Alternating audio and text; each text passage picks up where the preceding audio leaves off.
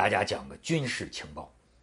最近，中国海军一个舰艇编队开到了大西洋上，碰上了美国海军。别着急，不是要打，两国海军呐在大西洋上进行一个这个协同演练啊，就共同演练一番。据说还是中国海军在大西洋上的头一次跟美军这个共同演练。那除了这些军事项目之外呢，这个两国的海军呢，它也有一些这个娱乐活动，哎，文文娱活动。但是这个文娱活动里头啊，你想想，这个军人呢，那这是最好强好胜的，对吧？别看是文艺活动，我能揣测得出来这个心理啊。其中有一个是拔河，美国海军和中国海军拔河，你猜结果怎么着？我有点为中国海军担心，因为我想那帮吃牛肉长大的，好家伙，一个个，这家伙体重跟那个航空母舰似的。这个美国海军，我说咱们这个海军就力气给他拔河，谁拔得过谁啊？我有点担心。但是结果是什么？绳子断了，绳子给拉断了。哎，你这个从中可以看出来没有？就是。两国海军，他这个虽然是玩游戏啊，他这个底下这个较劲，这可真叫较劲呐！我头一次听说拔河都把绳子给拔断了的。但是呢，从这儿我有一个小观察，你看，这个美国海军，他有一个小幽默，就是绳子拔断了，然后美国海军说什么？绳子输了，是绳子输了。你看，这就是。我有时候觉得看这个美国电影啊，我有时候发现啊，他们之间呢，这个说话呀，都喜欢带点小幽默。其实啊，哎，这也是个智力游戏。而且呢，这个，你比如说我在早年我看过的一个那个好莱坞的啊，好像还是黑白的那个时候那个谍战片讲那个间谍的。你看，我就记得那个男主角啊，被这个对方的这个间谍啊。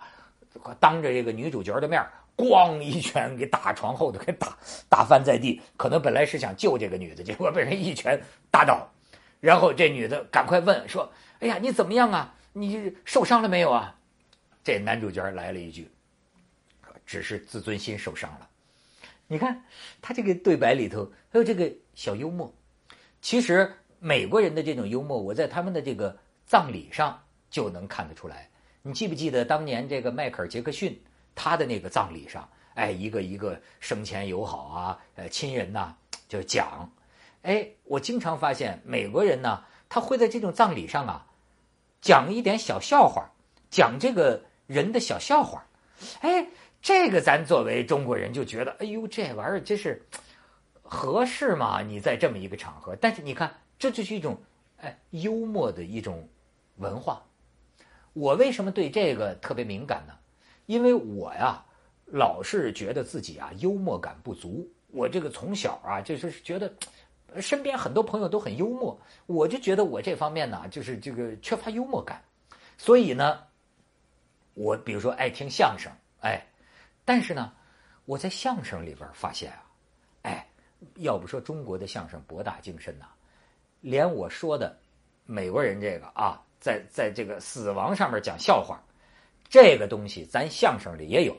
你听，我今天推荐大家听啊，这个白事会啊，马三立老先生讲的这个马三立、王凤山嘛讲的这个名名段啊，白事会。哎，你听第一遍听你就哈哈笑，但是你接下来听，为什么马三立？我说这老爷子哎，成精了。他这个为什么这么说？因为啊，我听过好多遍这个百事会，然后你越听越觉得啊了不起，就是他整个讲的是一个死亡啊，就是这就捧哏的，这当然埋汰这捧哏的，就捧哏他爹死了，死了，整个就在讲啊这哭丧啊这个葬礼啊，这个东西白事嘛，红白喜事白事，你看咱能讲成这个爆笑的这个相声，你说，而且呢。马三立，这个说相声真的是到了一种啊，就说实在的，我觉得今天的很多这个票房特别高的喜剧片我也看了一些，我真的有时候想斗胆问一句，这高明的观众啊，票房很高，但真的那么好笑吗？我怎么觉得我那个笑一直是应酬的笑呢？就像有时候你看你在电视上看一些这个小品呐，这个逗乐的一些脱口秀啊，这导演呢拍那个现场观众的那个反应已经是精挑细选了，可是我怎么看怎么还是觉得现场观众那个笑啊有点勉强。哎，那就是说不是你讲的好笑啊，那是观众善良啊，观众要不笑，实在觉得你难过呀，那那个挤出来的那种笑。所以今天的很多喜剧啊，要叫我觉得是啊，看起来像很好笑，就是他好像给你具备了一切，哎，认为这个东西应该好笑的元素，哎，都有了，这你还不笑抽了？你知道吗？你好像感觉这个导演在后边一个手隔着你的胳肢窝，一个手揪着你的耳朵，说这我都给你使出来了，这还不好笑吗？啊？你就那么样的一种一种感觉，所以我就觉得这个为什么我说马三立老先生讲的相声，我觉得到了一种我喜欢的这个境界，就是不是我要说笑话，谁知笑话逼人来，就是你要能尽管都是事先想好是设计好的，但是你要能够哎表演到平平淡淡，就是不是那么隔着人，哎呦。就砰叽一个大咔嚓，一个包袱就抖出来，这多有意思啊！呃，这就是我给大家再推荐一个电影啊，我这两天看了一个《幻蝶者》，斯皮尔伯格导演的，汤姆汉克斯主演的。哎，这个电影我喜欢看。看之前我看到有的影评说他是用这个最传统的啊、最老套的好莱坞的语言啊，但是拍的一部很吸引人的片子。就我不会剧透啊，就是讲这个。美当年美苏之间的这个冷战啊，不是都有间谍被呃俘获嘛？那双方就交换间谍，讲这么一个故事。可是我看了之后啊，我就想起这个斯皮尔伯格拍的，比如说《辛德勒的名单》，你看他还拍《E.T. 外星人》这种片子，他也拍的好。然后呢，这个还拍过一个《战马》，你知道，就是说，我突然觉得这就是大腕级的水平啊！就是什么呢？看上去是平淡的。我看这斯皮尔伯格的这个电影啊，完全忘记了他的镜头，什么用光、色彩，忘记了，全然被这个故事本身所所这个吸引。他就是，甚至是哎，这个里边的对白，我觉得真是中年人的幽默。他他是含蓄的，而且。不是说故意要说一个笑话，都刻意的要说一个笑话，而是这个哎，自自然然的，哎，这就是平平淡淡当中透露出来那种幽默的那个韵味在里头。哎，我欣赏这一路，所以我就说，这马三立老先生讲这个白事会，而且这个里边啊，哎，有一个相声呃艺人，他一多种才艺。